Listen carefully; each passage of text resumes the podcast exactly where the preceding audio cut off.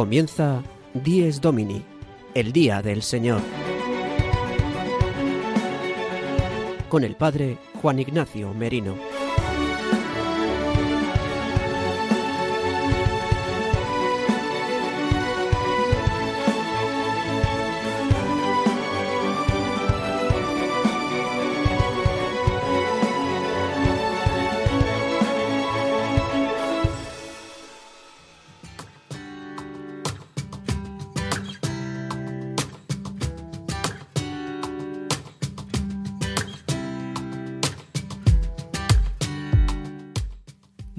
Buenos días, queridos amigos de Radio María. Dies Domini, el día del Señor.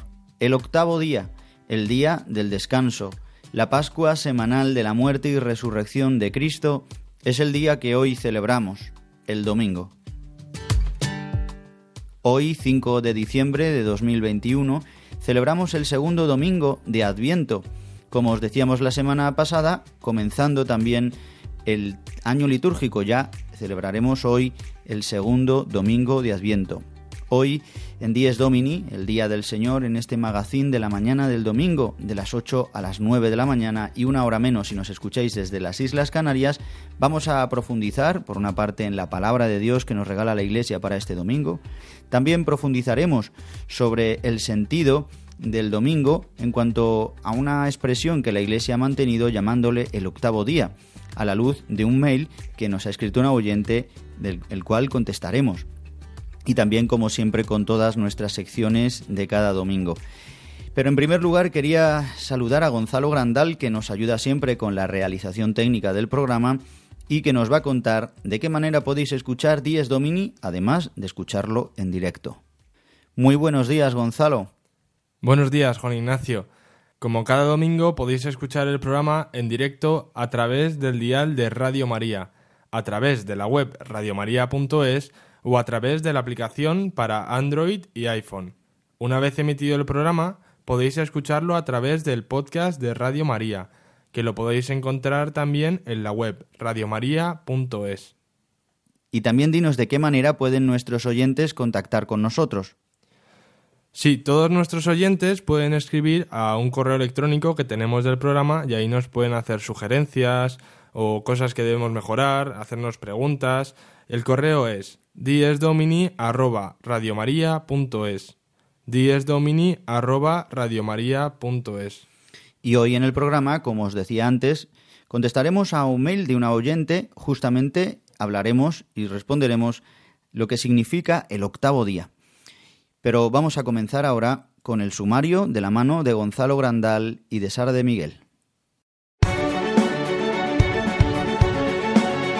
El sumario de Dies Domini. El padre Julio Rodrigo nos trae la anécdota semanal desde su parroquia. Como cada domingo, el padre Juan Ignacio reflexionará sobre la palabra de Dios en este domingo segundo de Adviento y contestará a una de nuestras oyentes explicando el significado del domingo como octavo día. El padre Leocadio Viedma nos acerca a la liturgia del domingo. Nuestras colaboradoras María Barbero y Sara de Miguel, en su sección Vivir el Domingo, nos hablarán de la fiesta de la Inmaculada Concepción y nos recomendarán una película muy familiar para este tiempo. Como cada domingo, habrá tiempo para la música con Gonzalo Grandal y para alguna noticia de la actualidad eclesial. Para terminar el programa, como cada domingo, el padre Miguel Benito nos acerca a los santos de esta semana.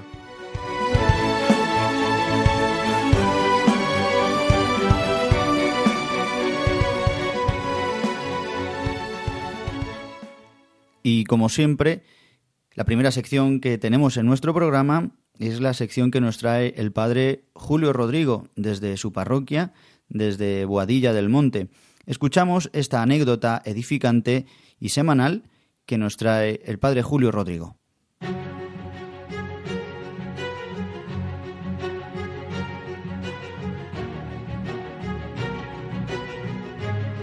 El domingo desde mi parroquia. Una reflexión a cargo del Padre Julio Rodrigo.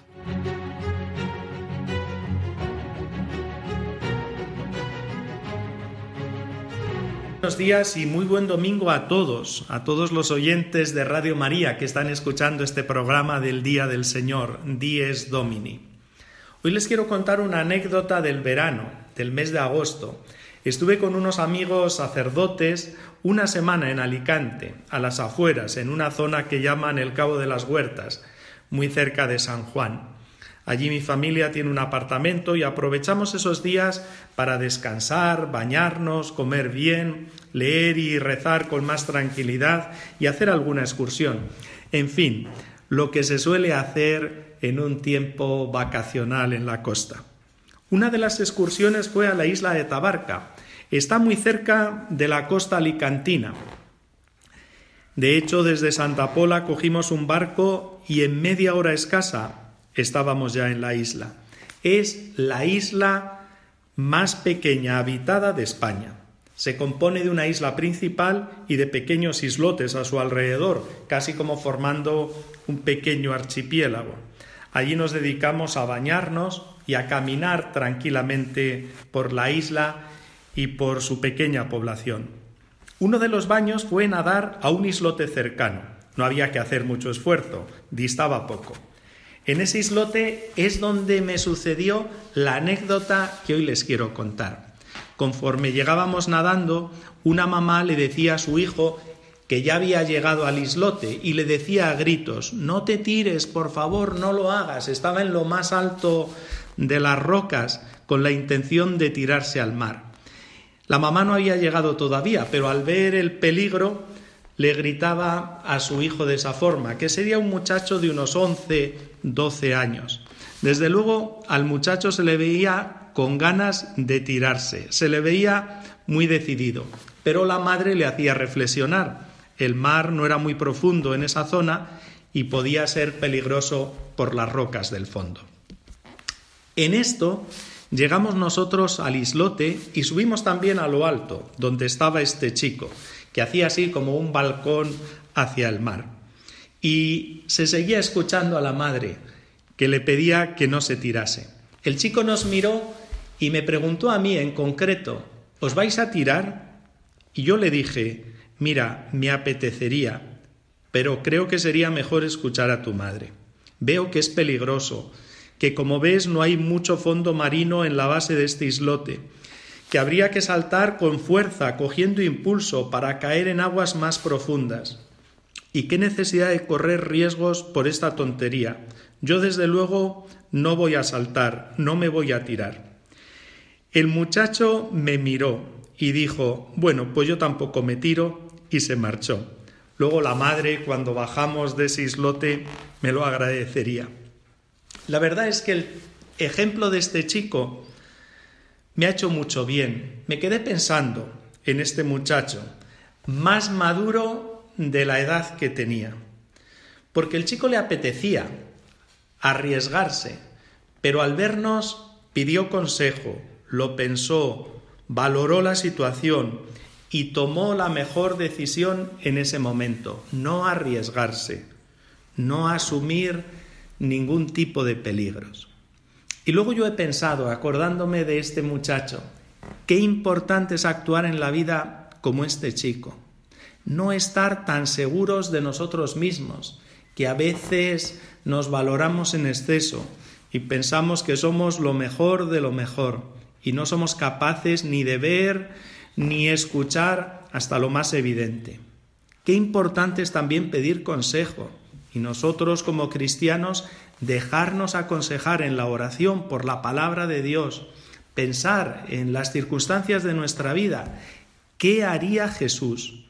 Y después de todo esto, tomar la decisión que seguro que será la más conveniente. Y habrá más posibilidades de acertar que si nos dejamos llevar simplemente por lo que nos apetece, por nuestros impulsos o por nuestros instintos más primarios. Desde luego a mí este chaval me dio una bonita lección y se lo agradezco. No es que me revelase nada que no supiese, pero al verlo allí en acción en ese momento que me dio una bonita lección. En fin, les deseo un feliz domingo de Adviento, ya segundo domingo de Adviento, y hagamos caso también a Juan el Bautista, el protagonista del Evangelio de este domingo, y preparemos el camino del Señor. No dejemos pasar por alto este tiempo, ni simplemente hagamos caso de esos calendarios que venden en las grandes superficies que parece que preparar en el Adviento, el camino hacia la Navidad consiste en tomarnos cada día una cervecita o un chocolatito o en descubrir algún regalo. Hay que hacer un camino espiritual. Se acerca nuestra salvación. Preparemos, por tanto, interiormente este camino. Feliz domingo de nuevo y nos volvemos a escuchar la semana que viene.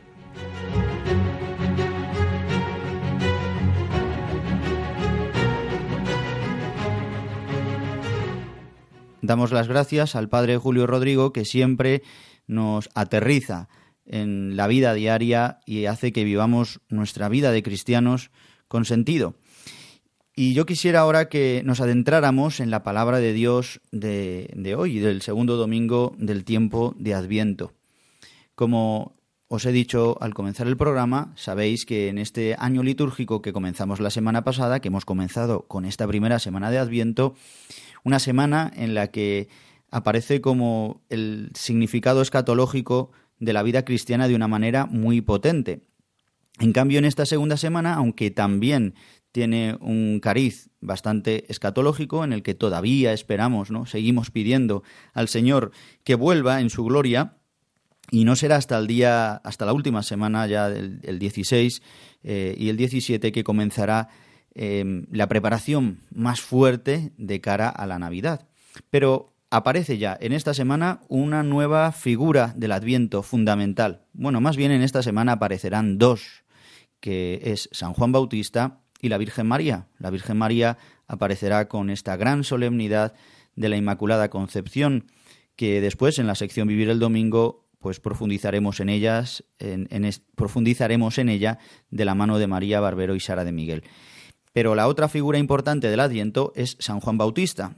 Y en este domingo el Evangelio, como sabéis que estamos escuchando en este ciclo C del, leccionario, de las lecturas, tanto de la misa diaria como de, las misas del domingo, vamos a escuchar al evangelista San Lucas durante todo el año, durante todo el ciclo litúrgico en la Eucaristía Dominical.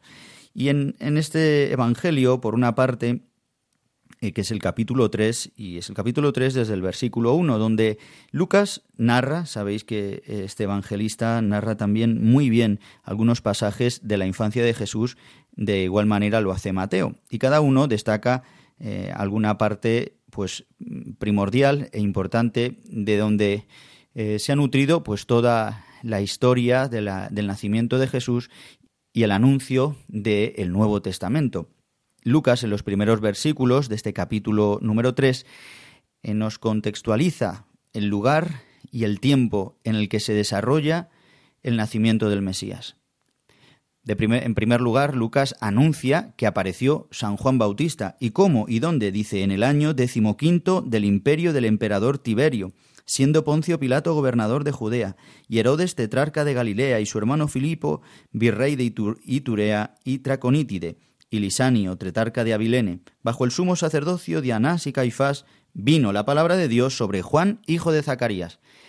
Nos dice quién es San Juan y lo contextualiza en un lugar y en un tiempo muy concreto. Es decir, el interés de San Lucas también es decirnos, eh, esto es un hecho histórico, Dios ha intervenido nuevamente en la historia del hombre y de una manera impresionante, trayéndonos al precursor del Mesías, San Juan Bautista, que nació de Zacarías. Y San Lucas eh, cuenta cómo Zacarías eh, fue el que el, sacerdote que, que, se quedó mudo cuando recibió el anuncio del ángel mientras que presentaba la ofrenda y el incienso en el templo. Como Santa Isabel, siendo anciana y estéril, quedó embarazada de San Juan, este hombre al que Dios llamó de una manera muy especial, este nacir que era esta forma de consagración que ya lo vemos en todo el Antiguo Testamento también como, como fueron grandes profetas, eh, entre ellos también Sansón entre ellos pues eh, Elías. Los nacires eran hombres eh, elegidos por Dios y vivían una vida pues bastante austera y una vida de consagración. no, no, bebían vino ni licor, llevaban ¿no? una alimentación pues de grandes ayunos, de penitencia. Y San Juan sabemos que se fue en medio del desierto, como nos narra hoy también San Lucas anunciando, dice, predicando un bautismo de conversión para perdón de los pecados. Iba recorriendo así toda la comarca del Jordán. Eh, iba mm, siguiendo el cauce del Jordán y por todas, eh, por todas esas ciudades y pueblos anunciaba que venía el Mesías, anunciaba la conversión y él bautizaba eh, por el perdón de los pecados. Es un bautismo ritual, era más bien eh, un bautismo de purificación, que ya lo hacían eh, los judíos, este bautismo a través del agua, del agua corriente. Y él, pues con esta, esta, profecía, con este poder de Dios, así bautizaba. Como sabemos más adelante, bautizará al mismo Jesús, adentrándose también y haciéndose muy pequeño como verdadero hombre em, asumiendo sobre él los pecados de todos los hombres, como hará en la cruz y con su resurrección.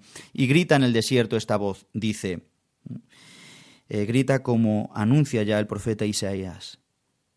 Preparad el camino del Señor, allanad senderos, los valles serán rellenados, los montes y colinas serán rebajados, lo torcido se enderezará, lo escabroso será camino llano, y toda carne verá la salvación de Dios sabemos que, que, Dios viene a enderezar nuestro camino, que nos va también a bajar si estamos muy subidos, o que nos va a enderezar si estamos torcidos. Esto es lo que quiere hacer el Señor con nosotros, pero lo fundamental es lo último que dice San Juan, y toda carne verá la salvación de Dios, para poder ver la gloria de Dios, para ver que Dios es nuestro Salvador, necesitamos recorrer este camino esta iniciación cristiana, este éxodo que ya hizo el pueblo de Israel, de conocer lo que había profundamente en el corazón del hombre. Por eso hoy Baruch, el profeta en la primera lectura, nos animará a despojarnos de todo luto, de toda tristeza. Hoy en el domingo, que se repita dentro de nosotros, levántate, despójate de tu vestido de luto y aflicción que llevas y viste las galas perpetuas de la gloria de Dios que, te, que Dios te concede. Alégrate, que nos alegramos hoy, que nos alegremos de, ser hoy paz en la justicia y gloria de la piedad. Dice esto Baruch. Y por último, deciros una pincelada de lo que nos dice hoy San Pablo a los filipenses en la segunda lectura. Dice, esta es nuestra confianza, que el que ha inaugurado entre vosotros esta buena obra, la llevará adelante hasta el día de Cristo Jesús. Esta frase, ¿verdad? Dios que ha comenzado esta buena obra, Él mismo la lleve a término. Esta frase se dice en las ordenaciones de presbíteros, de diáconos, en las ordenaciones episcopales, también en las consagraciones. Eh, siempre cuando Dios llama, aparece esta frase. Dios que Él ha comenzado, que ha tenido la iniciativa de llamarnos, termine Él la obra. ¿Y cuál es la obra que quiere hacer? Glorificarnos junto a Él, a todos, tengamos la vocación que tengamos, a todos.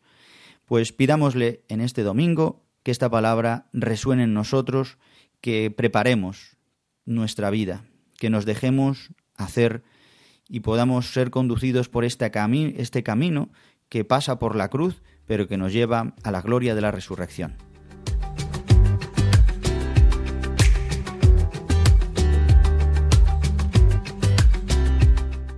Y vamos a escuchar ahora que nos va a remarcar el padre Leocadio Viezma, como cada semana, que nos habla sobre la liturgia del domingo, nos va a hablar y dar una pincelada sobre este segundo domingo de Adviento.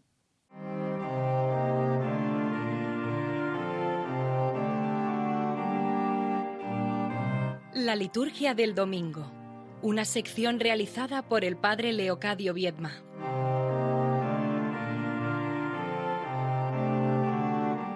Buenos días a todos nuestros amigos de Radio María en este programa Dies Domini. Estamos ya en el segundo domingo de Adviento. El tiempo de Adviento es un tiempo que nos abre a la esperanza, tiempo de espera, tiempo de alegría contenida ante la venida del Señor. Y es un tiempo que está muy relacionado con el misterio que celebramos cada domingo. porque este Jesucristo que celebramos continuamente en la iglesia, este Jesús que subió al cielo, prometió que iba a volver. Y la iglesia en cada celebración grita con esperanza y con amor, Maranatá, ven Señor Jesús. Uno de los prefacios del tiempo ordinario, no de Adviento, sino del tiempo ordinario, dice que precisamente la iglesia cada domingo eh, espera ese día, ese domingo sin ocaso en que la humanidad entrará en el descanso del Señor. Ese domingo último, ese domingo escatológico en el que el sol no se pondrá porque el Cordero de Dios que quita el pecado del mundo alumbrará definitivamente la ciudad de Dios, como nos dice el libro del Apocalipsis. No, necesita, necesitan luz de lámpara o del sol porque su lámpara es el Cordero. Nosotros esperamos ese día, esa venida, ese domingo de la resurrección y de la ascensión a la parusía, la Iglesia vive este tiempo de espera. Y cada domingo es como que quisiéramos adelantar lo que un día sucederá en plenitud. Es lo que en teología se llama el ya, pero todavía no. O incluso podríamos decir el ya, pero todavía más. Porque nosotros vivimos ya en esperanza y pregustamos la gloria que un día se nos manifestará definitivamente. Al celebrar la Eucaristía, haciéndose presente nuestro Señor sacramentalmente y por medio de su palabra, adelanta su manifestación definitiva. Es la senda que transcurre entre la primera y la última venida del Señor, con esa venida intermedia. Sí, hermanos, llegará un domingo sin ocaso, un domingo sin fin, un domingo definitivo, en el cual se cumplirán definitivamente las promesas hechas por nuestro Señor a todos los que tienen amor a su venida, como dice Pablo. Que sigamos viviendo con intensidad este domingo para que en próximas ediciones sigamos comprendiendo todos sus elementos, su liturgia, sus celebraciones y todas y todo el matiz, todos los matices, todas las riquezas que la Iglesia nos enseña sobre este día, el día del Señor. Feliz domingo a todos.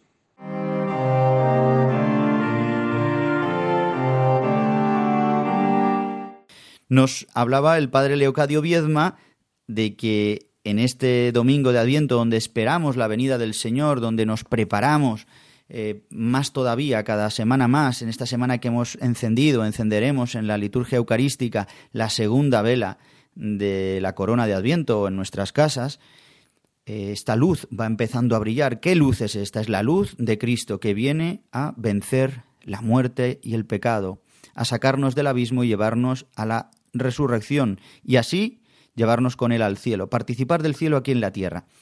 Y esto tiene mucho que ver con lo que ahora vamos a comentar.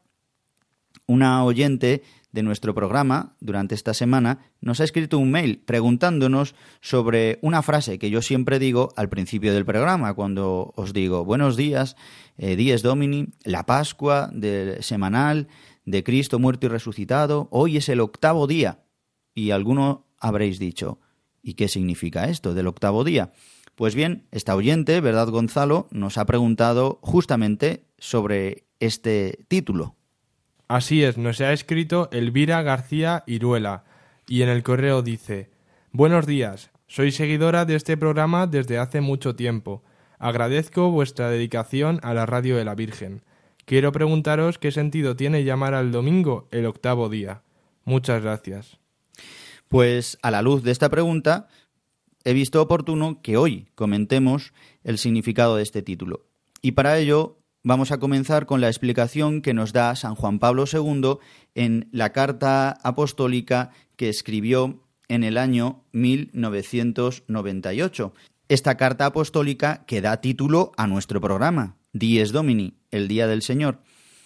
Y en ella hay un número en el que justamente San Juan Pablo II, hablando de lo que significa el día, eh, el domingo, el día de Cristo, el día del Señor resucitado y el don del Espíritu, en el capítulo 2, en el número 26 nos habla de lo que significa el octavo día, figura de la eternidad.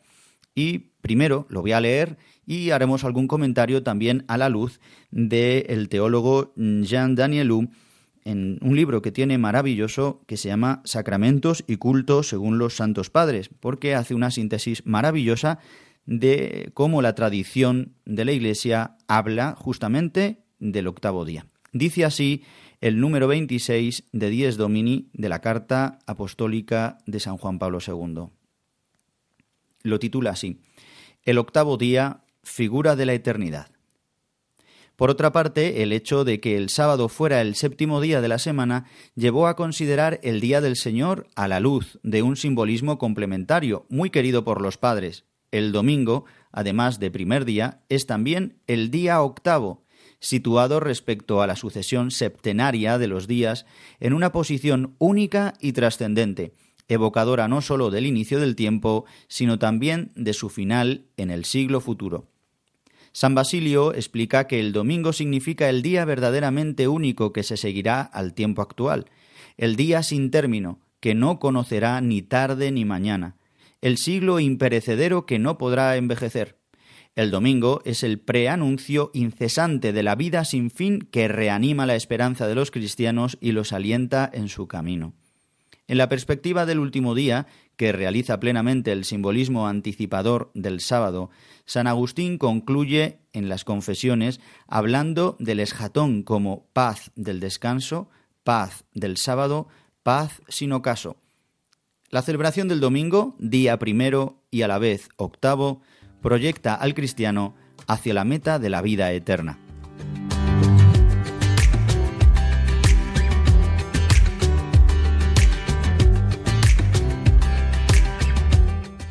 El Papa San Juan Pablo II recoge toda la tradición de la Iglesia, sobre todo de los primeros siglos, de los padres de la Iglesia, y recoge justamente las dos tradiciones, más la oriental, que es la de San Basilio, y por otra parte también la de San Agustín. Mm, podemos mm, declararlo de la parte más occidental de la Iglesia. Y también, como os decía, Jean Danielou, este teólogo que explica muy bien qué significa este día octavo. El octavo día, como hemos escuchado, es, eh, se le llama así al domingo. ¿Por qué? Justamente porque los hebreos, el día del descanso, como viene en toda la escritura, era el séptimo día, que es el día en que Dios descansó de la creación. Pero hay reminiscencias también en el octavo día, por ejemplo, el día de la purificación, de terminar las purificaciones al octavo día. El octavo día de eh, ir a, circuncidar al niño, así lo hizo también con, se hizo con el niño Jesús, fue es el, octavo día. Signo, ya podemos ver otros signos también en la escritura eh, de diferentes momentos y diferentes leyes y en la ley mosaica. Este octavo día habla como de un día de plenitud, un día de manifestación del poder de Dios. Luego, por otra parte, eh, un poco para diferenciar el séptimo día del descanso de la antigua alianza, los primeros cristianos empezaron a nombrar el día del Señor como el octavo día. Para nosotros el domingo es como el último día de la semana, pero en verdad es el primer día. Así nos lo dice en los Evangelios el día de la resurrección del Señor. Al tercer día, siendo el primer día de la semana, las mujeres fueron muy pronto, de madrugada, al rayar el alba, del primer día de la semana. Como nos decía San Juan Pablo II, es por tanto, por una parte, el primer día de la semana, pero a la vez el octavo, es decir, el día después del séptimo, como una imagen de la vida futura, del cielo, del día eterno. El hoy, hoy para nosotros es el día de la salvación.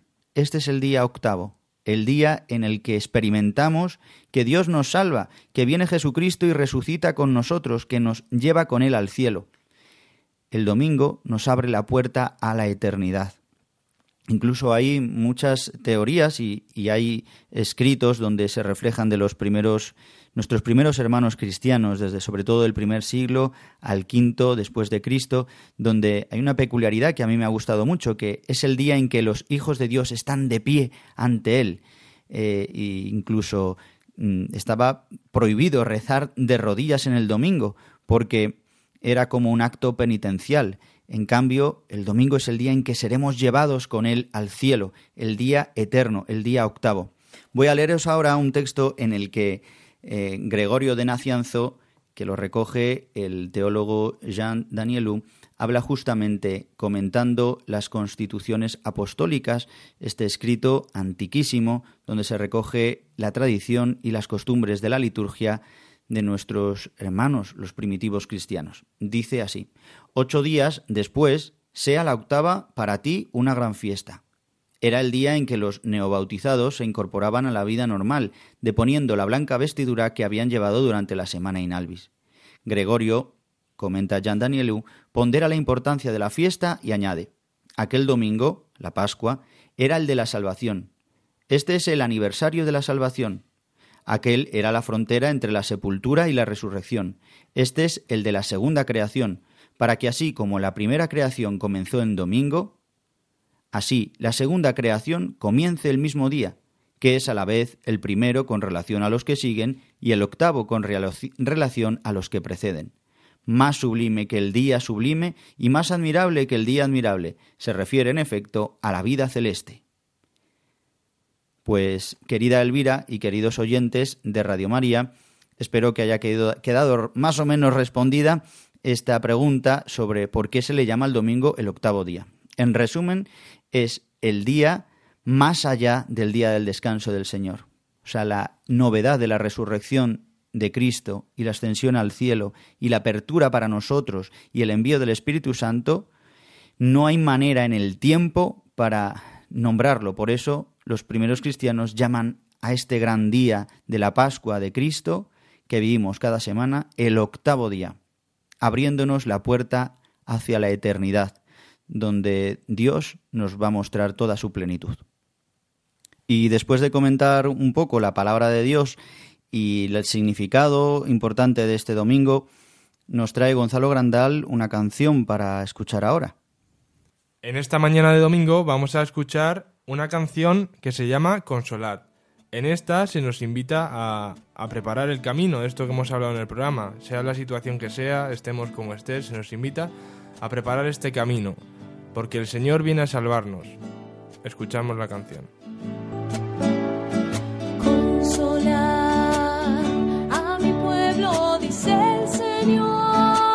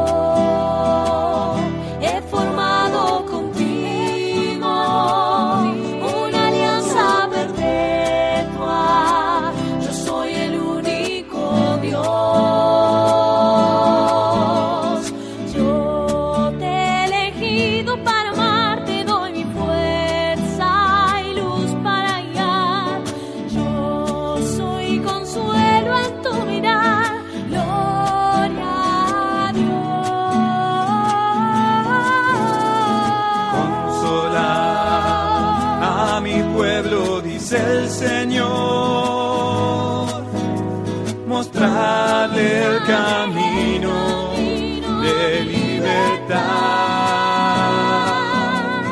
Yo os daré fuertes alas, transformaré sus pisadas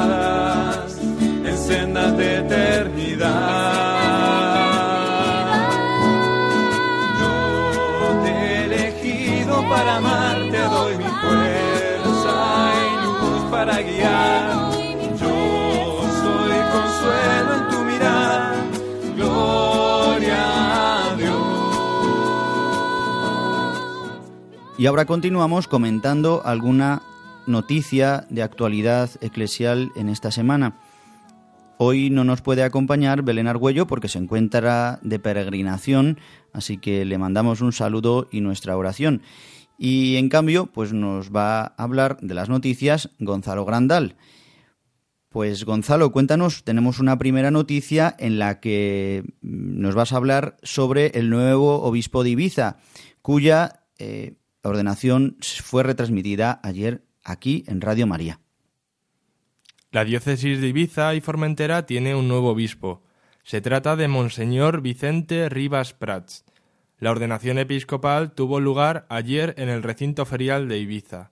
Entre los obispos concelebrantes estaba el nuncio apostólico Bernardito Auza, el cardenal y arzobispo de Barcelona Juan José Omella y el cardenal y arzobispo de Valencia Antonio Cañizares, junto a una veintena de prelados más. Después de 60 años, la diócesis de Ibiza se alegra de tener un nuevo obispo natural de la isla. Y comentamos ahora la catequesis semanal que hace el Papa Francisco con este nuevo ciclo en el que nos habla sobre San José. El Papa Francisco invita a los novios a imitar a San José para pasar del enamoramiento al amor maduro. Estas palabras tuvieron lugar en la audiencia general del pasado miércoles 1 de diciembre. Al continuar con el camino de reflexión sobre la figura de San José, el Papa subrayó que San José estuvo desposado con María para dar un mensaje a todos los novios y también a los recién casados. Escuchamos al Papa. Es por eso que San José nos da una lección importante. Elige a María a ojos abiertos y podemos decir, entre comillas, con todos los riesgos. Muy a menudo nuestra vida no es como la imaginamos, ¿eh? sobre todo en las relaciones de amor, de afecto.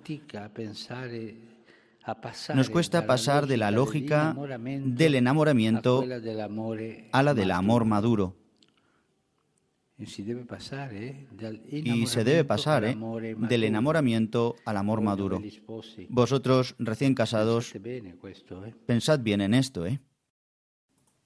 Y por último nos hablas, Gonzalo Grandal, sobre el viaje apostólico del Papa Francisco que concluirá mañana, día 6, este viaje que ha hecho a Chipre y a Grecia.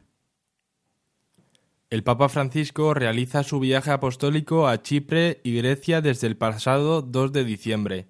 En Chipre el Papa se reunió con el Santo Sínodo de la Iglesia Ortodoxa, la máxima autoridad religiosa del país. Asimismo, celebró la Santa Misa en Nicosia, capital de la isla. El Santo Padre escuchó los testimonios de personas migrantes y se unió con ellos en una oración ecuménica. En Grecia, el Papa ha tenido varios encuentros con el arzobispo de Atenas, su beatitud Jerónimo II.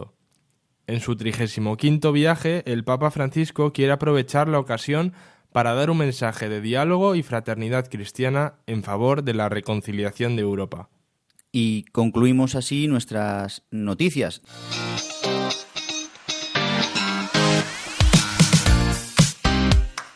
Vivir el domingo, de la mano de María Barbero y Sara de Miguel.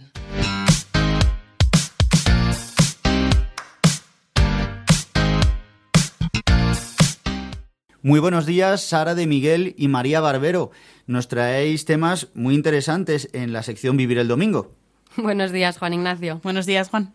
Y nos vais a hablar sobre la gran solemnidad de la Inmaculada Concepción.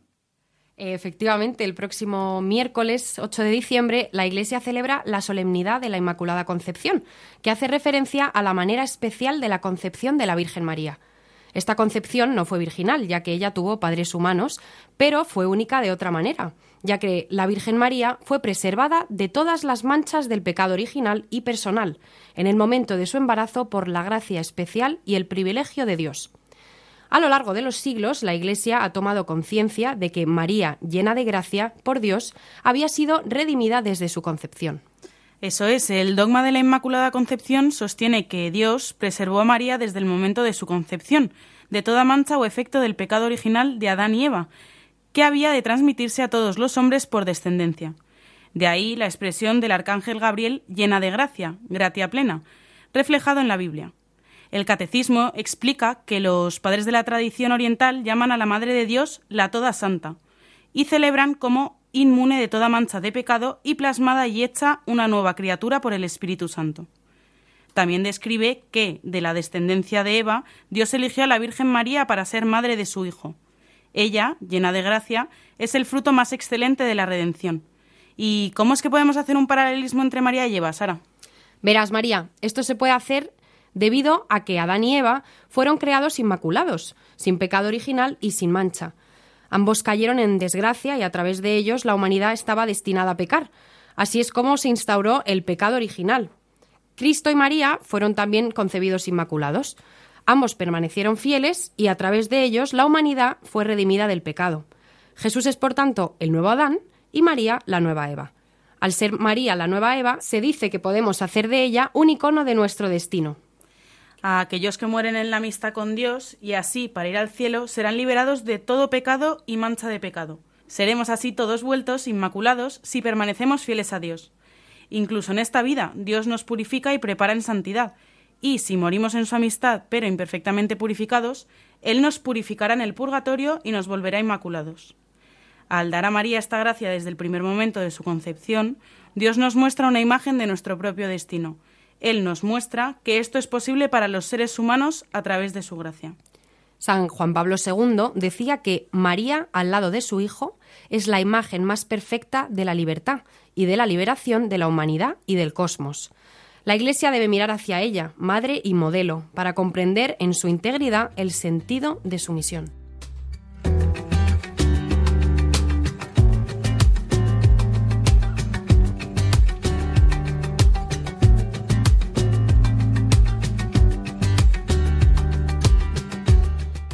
Después de explicar un poco de dónde viene el nombre de esta fiesta, cuéntanos un poco, Sara, ¿cuándo se celebró por primera vez? Pues mira, el Día de la Inmaculada Concepción se celebró por primera vez en España en el año 1644, siendo declarado como día festivo en el año 1854 por el Papa Pío IX, teniendo en cuenta las peticiones recibidas de distintas universidades del mundo.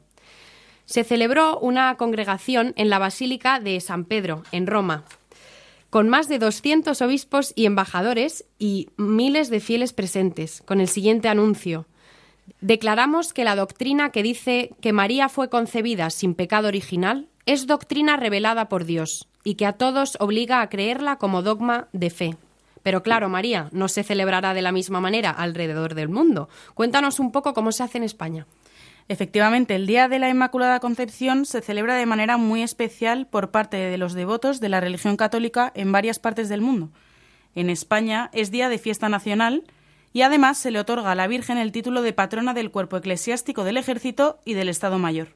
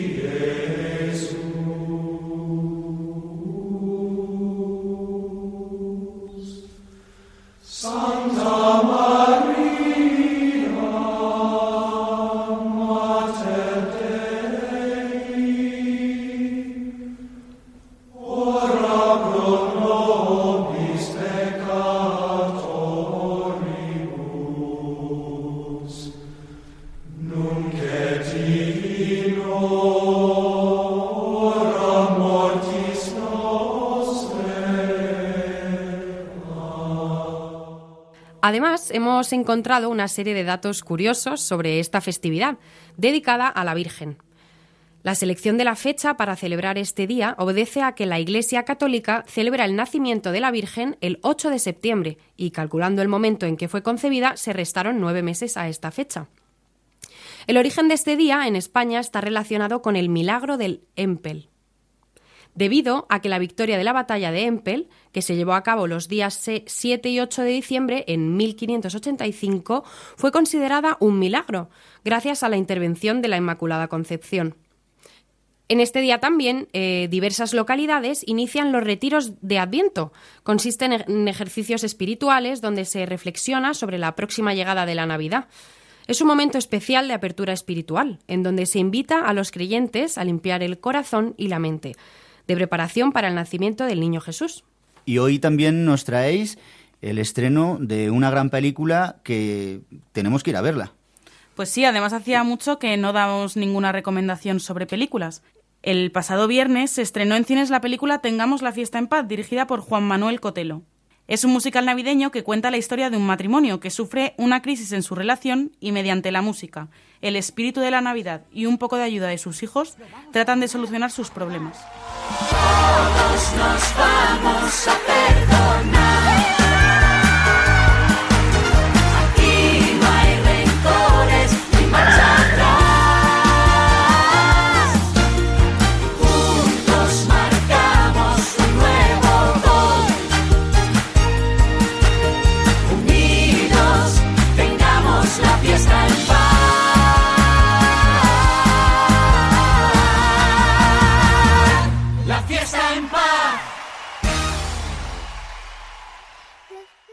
Pues nada, ya finalizamos por hoy nuestra sección, Juan Ignacio.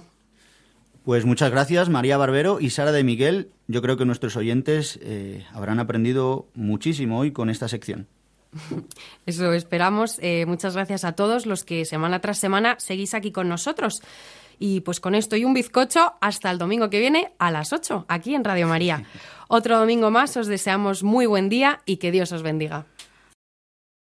Y como siempre, ya en estos últimos minutos del programa, vamos a escuchar al Padre Miguel Benito, que nos narra y nos va a contar los santos que esta semana, segunda del tiempo de Adviento, vamos a celebrar.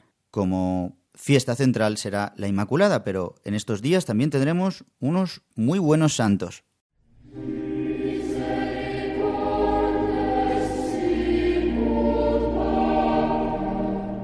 Los Santos de la Semana, con la colaboración del Padre Miguel Benito.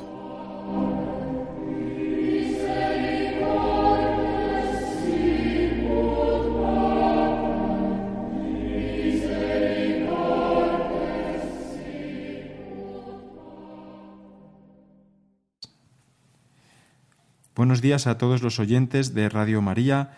Comenzamos esta sección de los santos de la semana en la cual repasamos todos aquellos amigos de Dios que la Iglesia celebrará en, en los días sucesivos.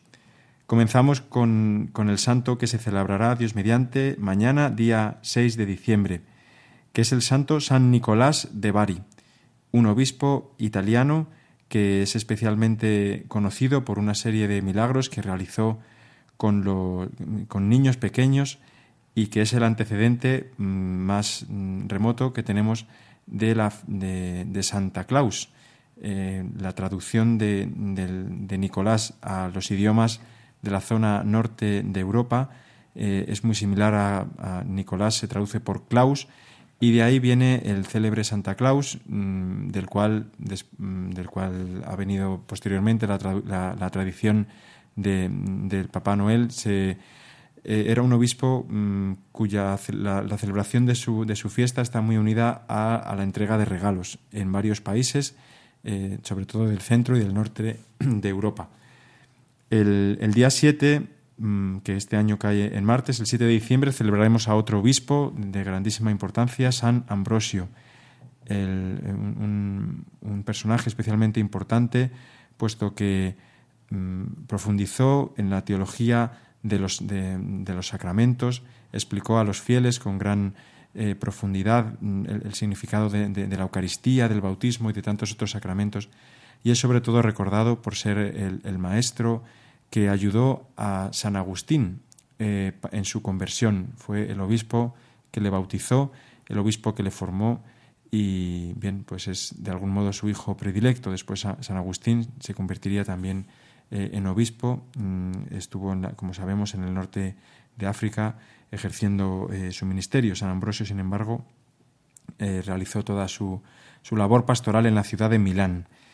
El día 8 celebraremos la grandísima fiesta de la, la grandísima solemnidad, perdón, de la Inmaculada Concepción de la Virgen María, una fiesta, pues bueno, que podríamos mm, de algún modo calificar como la fiesta de la santidad, ¿eh? porque celebramos la santidad de María, la, aquella que desde el primer momento fue librada del pecado. Nosotros también, nosotros nos vemos, mm, pues quizá en una situación de inferioridad respecto a la Virgen, porque sí que tenemos el pecado original, cosa del que ella eh, fue, fue preservada. Pero esta fiesta, sin embargo, nos, nos anima a ver la obra que Dios quiere realizar en nosotros, de una profunda santificación, de verdaderamente unidos a Jesucristo, ser junto con Él inmaculados. Así nos, nos mira el Señor a su iglesia, como su esposa santa, santificada, inmaculada, sin ningún tipo de pecado. El 9 de diciembre vamos a celebrar a, un santo muy querido en, en la zona de Latinoamérica, el, eh, es el santo San Juan Diego, este indio que vio que tuvo las apariciones de la Virgen de, de, Guadalupe, un santo tan sencillo que tuvo que presentarse allí ante el obispo porque la Virgen le, le decía que, que, fuera donde él, que, que, ella quería que se construyera un santuario en el lugar donde se había aparecido. Y, y este, y este indio, con, con, grandísima humildad, pues eh, fue donde el obispo le llevó el, manto donde estaba la, la, tilma, donde quedó impresa la imagen eh, de la Virgen y bien, pues este día 9 de diciembre vamos a celebrar su memoria. Otro santo que, quisi que quisiera destacar el 11 de diciembre es San Damaso, un papa español que fue es conocido por porque fue el impulsor de la, de la, de la eh, edición de la Biblia, de la que llamamos hoy Vulgata. Él hizo pues todo un esfuerzo de recopilación de los textos que entonces manejaban las distintas comunidades cristianas en, las, distintas ciudades donde existía la Iglesia, pues hizo toda una labor de centralización y de, de traducción de los textos para, para conseguir una, una, eh, una, versión uniforme de la Biblia que serviría para toda la Iglesia. Ese mismo día celebramos a otra santa maravillosa, Santa Maravillas de Jesús, una santa efectivamente maravillosa, como he dicho, eh, que llevó adelante una reforma profunda del Carmelo durante el siglo XX, una santa madrileña, bautizada en la parroquia de San Sebastián. Y por último, destacaría también la, gran fiesta del día 12 de diciembre, que es la fiesta de Nuestra Señora de Guadalupe, especialmente eh, celebrada en el país de México. Pues nada más, que estos santos, queridos oyentes, nos ayuden, que ellos intercedan por nosotros y nos acompañen en el camino de la vida. Buen domingo a todos. Agradezco al Padre Miguel Benito que una semana más nos cuenta los santos que celebraremos esta semana, que comienza hoy, en este segundo domingo del tiempo de Adviento, donde hemos profundizado sobre la importancia de celebrar bien el domingo, de estar alegres para preparar el camino del Señor. Agradezco a todos los colaboradores que hacen posible que este programa pueda llegar a todos los que nos escucháis Seguramente alguno nos escuche en directo de 8 a 9 de la mañana, si nos escucháis desde la península ibérica y una hora menos desde Canarias, pero también si lo hacéis eh, escuchándolo una vez emitido en Radio María, a través del podcast de Radio María en la página de radiomaria.es. También podéis hacerlo a través de otras plataformas digitales donde subimos el programa para que podáis escucharlo. Os agradecemos vuestra constancia y vuestro agradecimiento y sobre todo Realizamos este programa para que podamos todos vivir el domingo con gran alegría. Agradezco a todos los colaboradores, como os decía, y os remito que también si queréis podéis mandarnos algún mail eh, al programa de Dies Domini y el correo electrónico es así, diesdomini@radiomaria.es. Yo, el padre Juan Ignacio Merino, os deseo un feliz domingo y espero que nos podamos volver a escuchar próximo domingo en Dies Domini. Buenos días, feliz domingo a todos.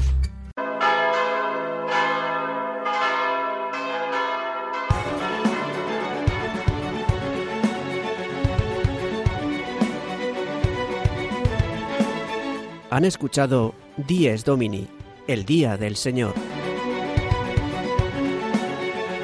con el Padre Juan Ignacio Merino.